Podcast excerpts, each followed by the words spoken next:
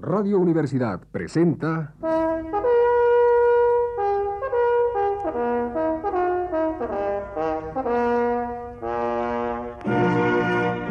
Testimonios.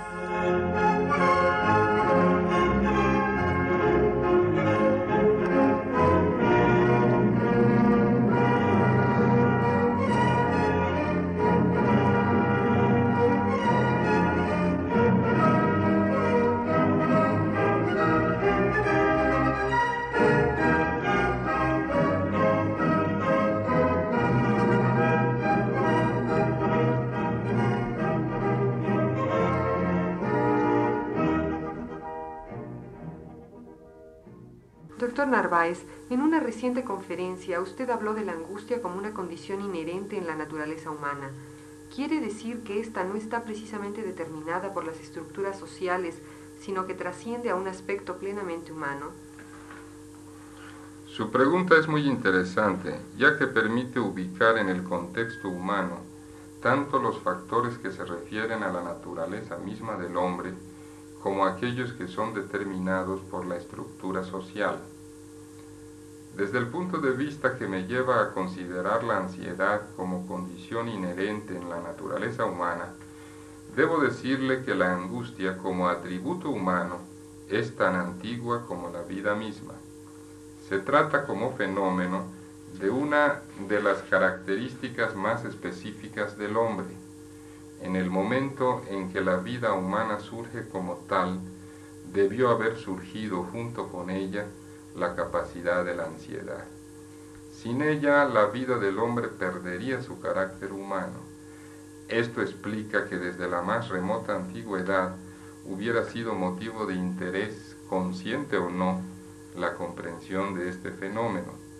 Ritos religiosos en relación a la vida y a la muerte, a los fenómenos de la naturaleza, no eran, entre otras cosas, más que sistemas ideados por el hombre para darle alguna solución mágica las más de las veces a su angustia ante los hechos innegables e incomprensibles de su existencia.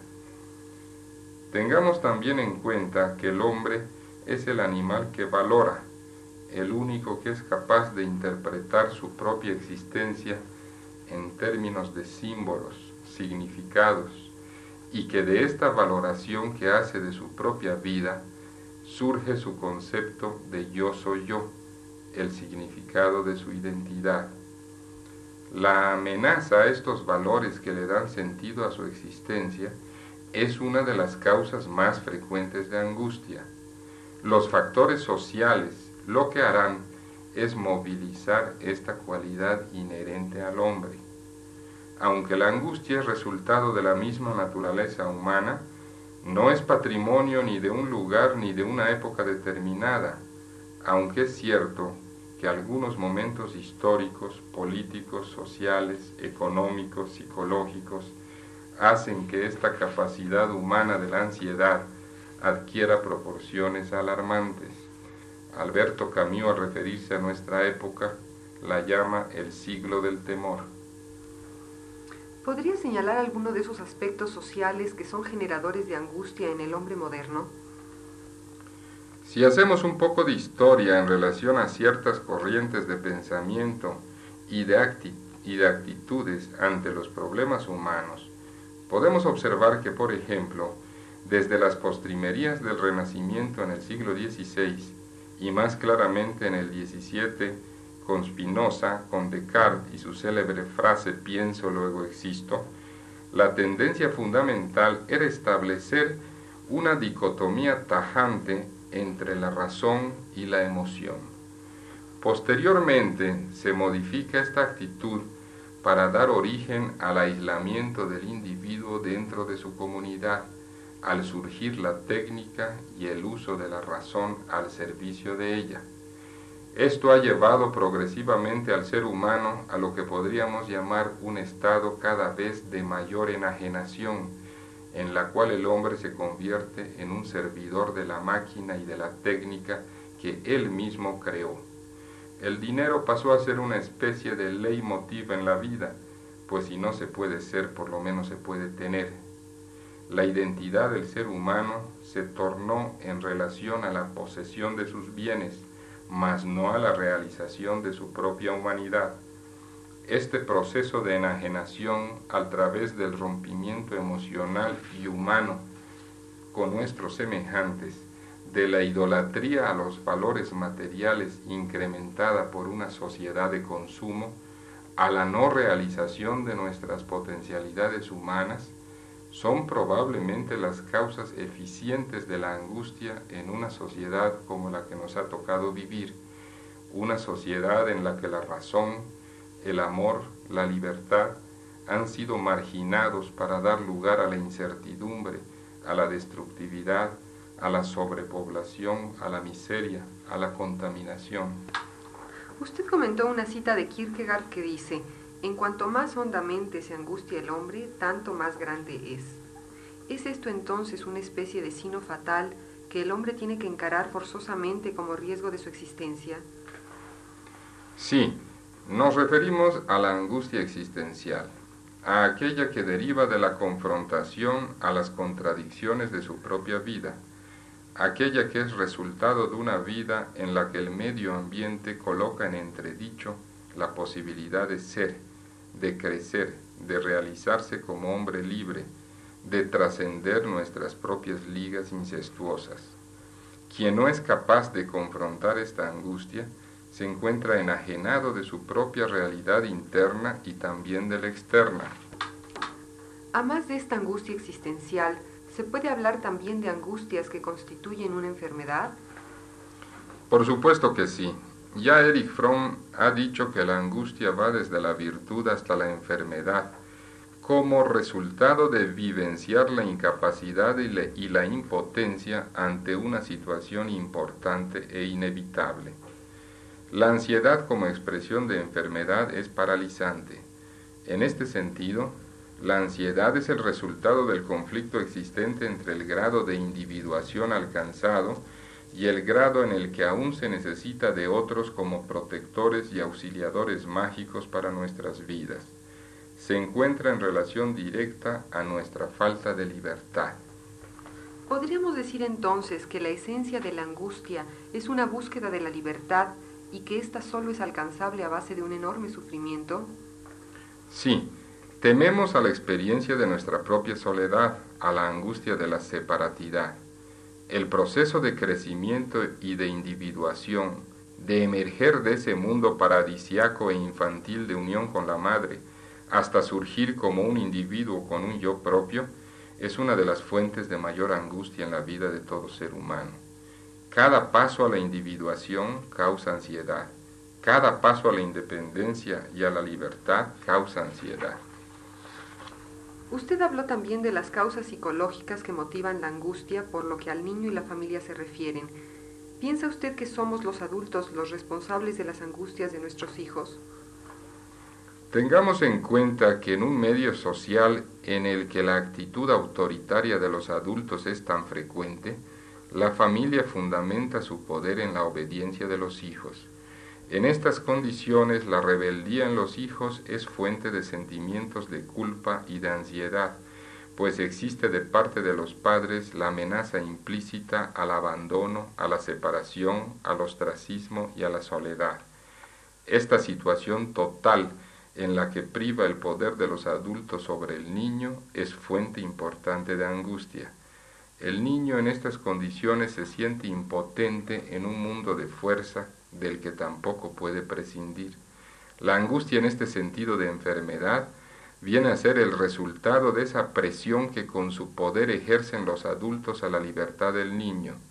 Por esto, para el niño y también para el adolescente, algo de lo más importante es sentir la seguridad de que el adulto no va a usar su poder y su fuerza en contra de él, es decir, sentir que es respetado en su integridad. Este es uno de los elementos más importantes del concepto al que se le llama amor. ¿Y cómo se manifiesta en el niño esta angustia creada por los adultos? El hecho de que el niño se encuentre en un mundo que suele ser de indefensión para él, lo hace recurrir con frecuencia a algunos de los síntomas que tan frecuentemente se observan en la clínica, tales como negativismo en la alimentación, trastornos en el sueño, berrinches, alteraciones en el control de esfínteres, problemas de conducta, ya sea en el hogar o en la escuela. Son actos estos que constituyen quizá la única expresión posible de hostilidad en contra de los padres o de la madre con más frecuencia y que le garantizan al niño cierta protección al brindarle la capacidad de manejar en alguna medida su ambiente familiar. ¿Y los conflictos entre los padres son también causa de angustia en los hijos? Por supuesto que sí. Esta situación a la que usted se refiere es vivida por el niño como un campo de batalla, en el cual los miembros de la familia, incluyendo a los hijos por supuesto, se organizan entre sí para enfrentar la vida dentro de la dinámica del hogar. Se constituye el niño ya sea en aliado de la madre o bien del padre o de ambos o también en contra de ambos. De esta guerra entre los padres, el niño desarrolla toda una serie de mecanismos para salvaguardar su seguridad. Y es así como aprende la traición, la mentira, el chantaje, la mordida, etc. ¿Y qué recursos quedan al niño en una situación como esta? Cuando los padres constituyen dos frentes en lucha, el niño tiene sin embargo la posibilidad de identificarse con alguno de ellos. Probablemente lo, haga con el más poderoso y peligroso. Ahora bien, si los padres constituyen una alianza en contra del niño, si hacen un frente común, el menor no puede identificarse con ninguno de ellos y se sentirá perdido, indefenso y angustiado en un mundo de adultos que le es hostil.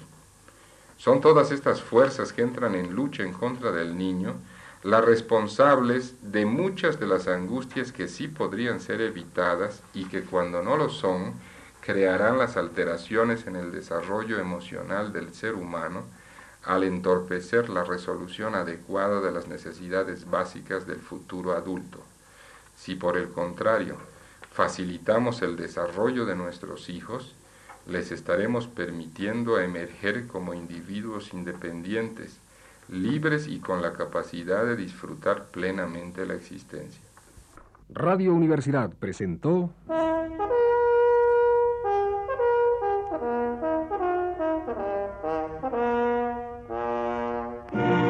Testimonio.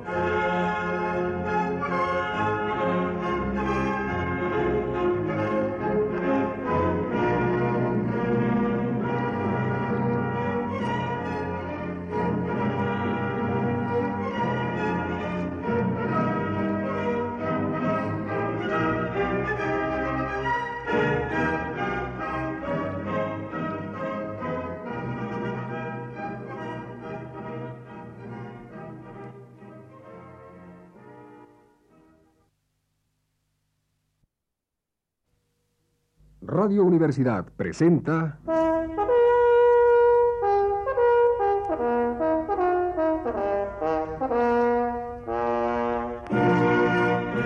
Testimonios.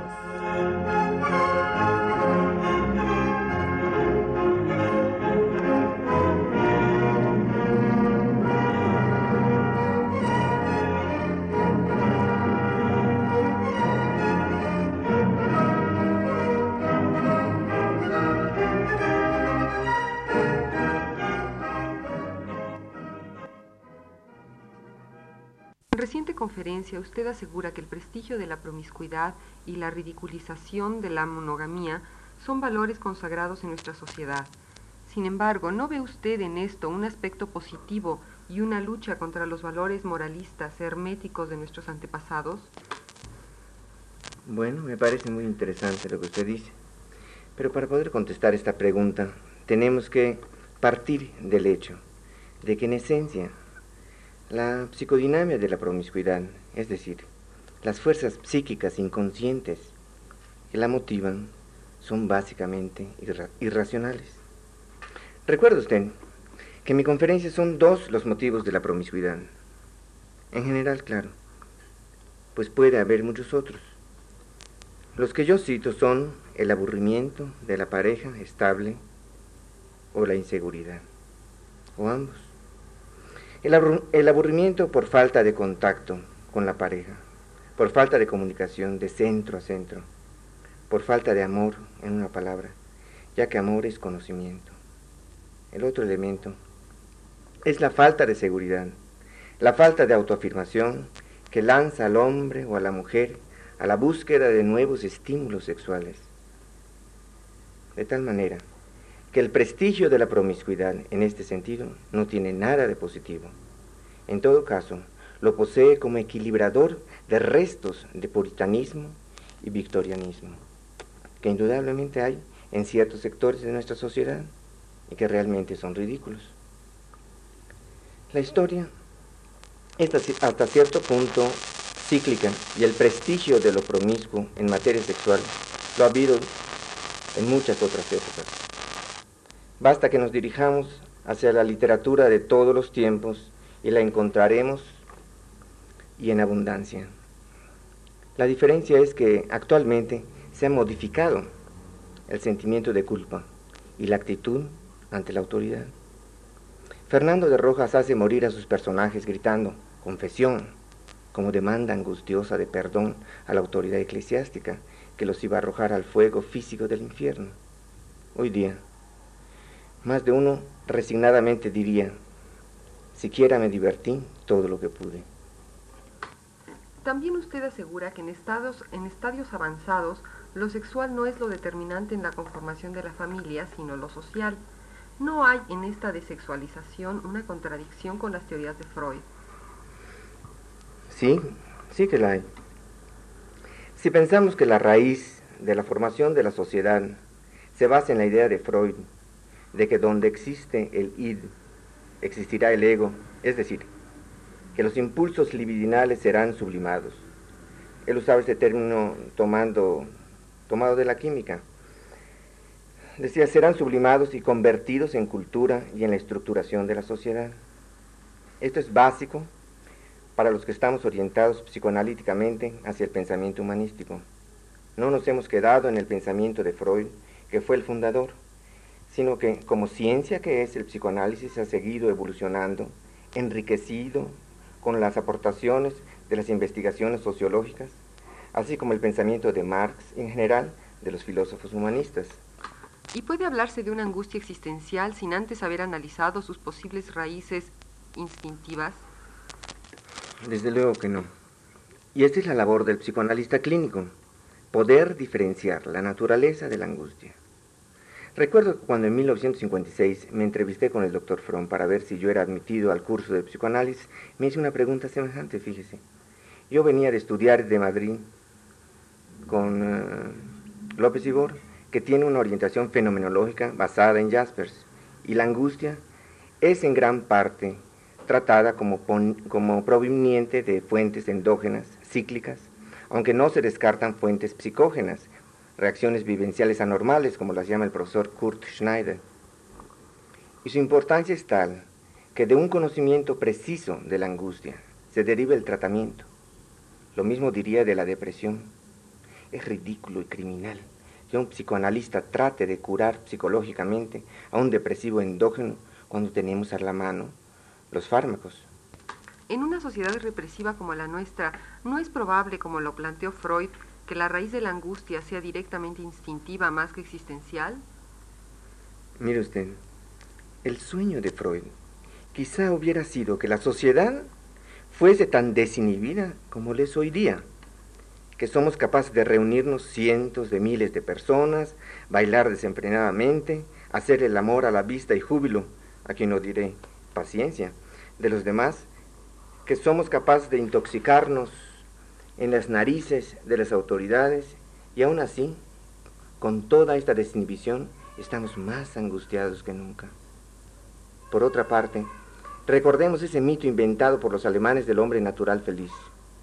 Aquí yo creo que se refiere tanto al hombre natural feliz actual de otras de ciertas subculturas como el hombre eh, de otras épocas muy remotas. Yo yo le llamaría a ese ser primitivo el más infeliz y aterrado de todos los mortales. Su conciencia nebulosa no le impedía darse cuenta de lo empavorecedor de su situación. Hoy día, con todo y la presión enajenante de la sociedad en la que vivimos, somos infinitamente más felices que antes. Este es uno de los logros de la evolución del hombre. En el planteamiento que hace usted de la angustia, siguiendo un poco a Kierkegaard, como un conflicto más espiritual que corporal, ¿no hay en cierta forma una negación del inconsciente que según Freud tiene una raíz en conflictos con la sexualidad infantil? Sí, sí la hay. Kierkegaard ha sido una de las figuras más mal entendidas y se han dicho muchos disparates para tratar de, de comprenderlo. Ese filósofo danés, esquinado y melancólico, supo extraer de su angustia, desesperación y tristeza toda una filosofía maravillosa. Sin embargo, ni él ni muchos que lo siguieron supieron ver la esencia de sus dolorosísimas crisis.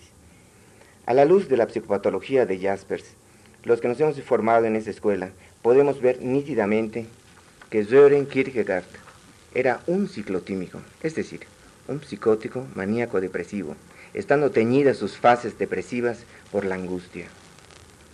Todo este conjunto sintomatológico de origen endógeno, es decir, provocado por una ritmosis de cambios del estado de ánimo corporal, no reactivo a algo que provenga del exterior, sino de su propia vitalidad corporal. Pero el estado de ánimo, cuando se trata de una fase depresivo-ansiosa, tiene contenidos psicológicos muy parecidos a depresiones reactivas, es decir, sentimientos de tristeza, de culpa, vacuidad, ineficiencia, ineficiencia, impotencia, etc. Recordemos básicamente que Kierkegaard era un ciclotímico endógeno, no un neurótico deprimido, un hombre de tal sensibilidad que por eso se deprimía, etc. No. Pese a su depresión y angustia, lo maravilloso en él está en haber podido ser tan genialmente creativo. Muchos se, se han preguntado ¿Qué hubiera sido de su obra de haber sido curado por un psiquiatra moderno?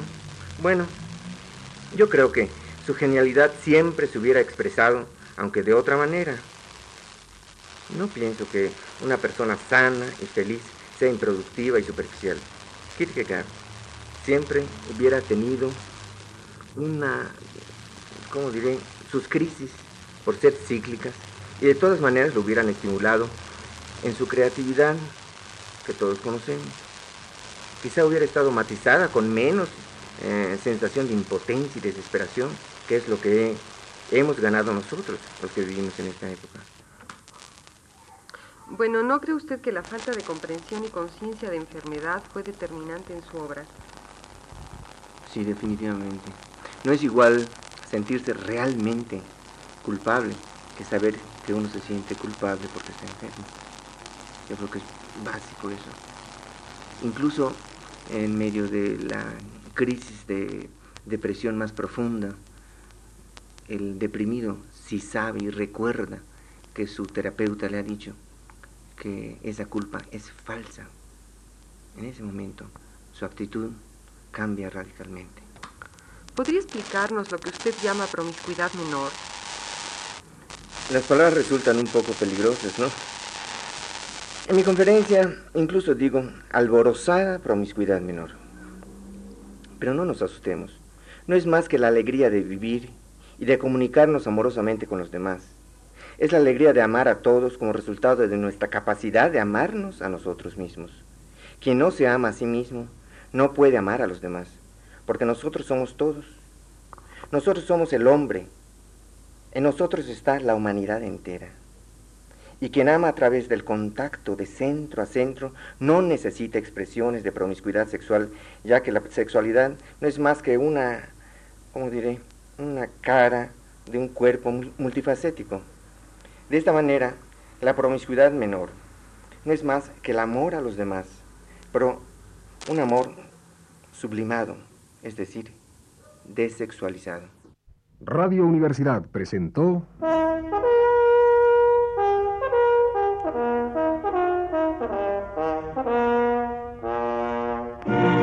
Testimonio.